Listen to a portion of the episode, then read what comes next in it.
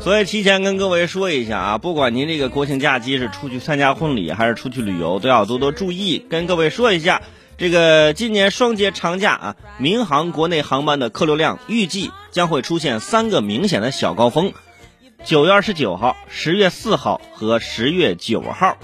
十月九号，十月九号不是上班了吗？是？可能有些人就是晚回来一天，是吧？这也是表明节前和节后都存在明显的错峰出行的需求，旺盛的出行需求也推高了机票的平均票价。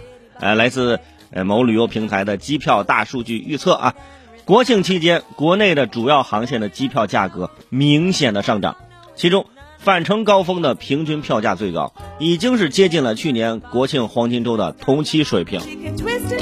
特别是啊，节前以九月三十号和十月一号两天的机票价格最受关注。各位，您现在买到票了吗？买到票之后跟我说一下您买的这票价是多少？没买着的是没买着的就就算了吧，也别买了啊！一是你买不着，二是应该你也买不起了，因为？可能很多人已经计划好了这几天我要出去玩，去哪些地方呢？哎，全州伟盛呢也给各位介绍介绍啊，有哪些地方呢就尽量的就避开，是不是？一些网红城市是吧？这份报告基于旅游平台的酒店的预订数据，哎，进行了一个预测啊。这个预测就显示有这么几个城市啊：三亚啊、西安、重庆、厦门、成都、南京、杭州、苏州、天津和长沙，预计将是国庆期间酒店预订量比较大的城市。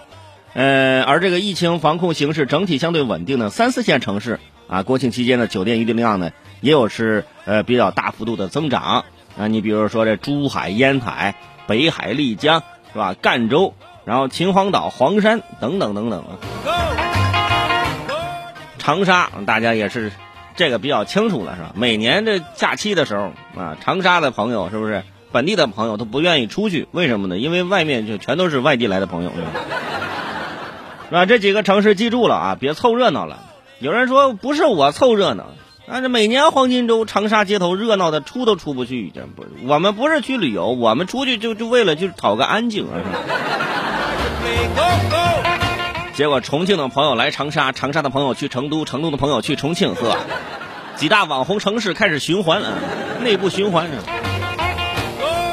当然了，我们也是希望啊。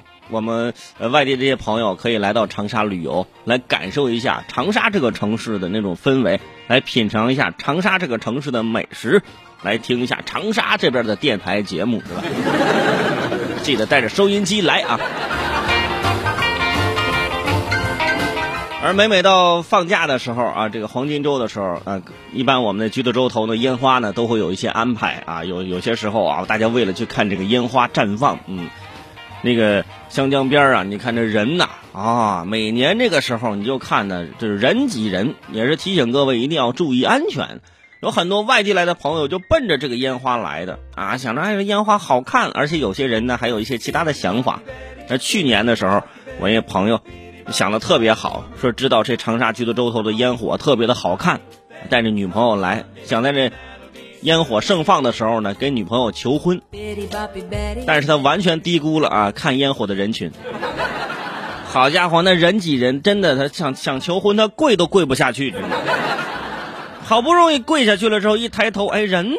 女朋友不见了，就想又想站起来，根本站都站不起来。旁边有个大爷还看到他说：“哎呦，小伙子，就就这这个时候就不要在这里乞讨了。”你。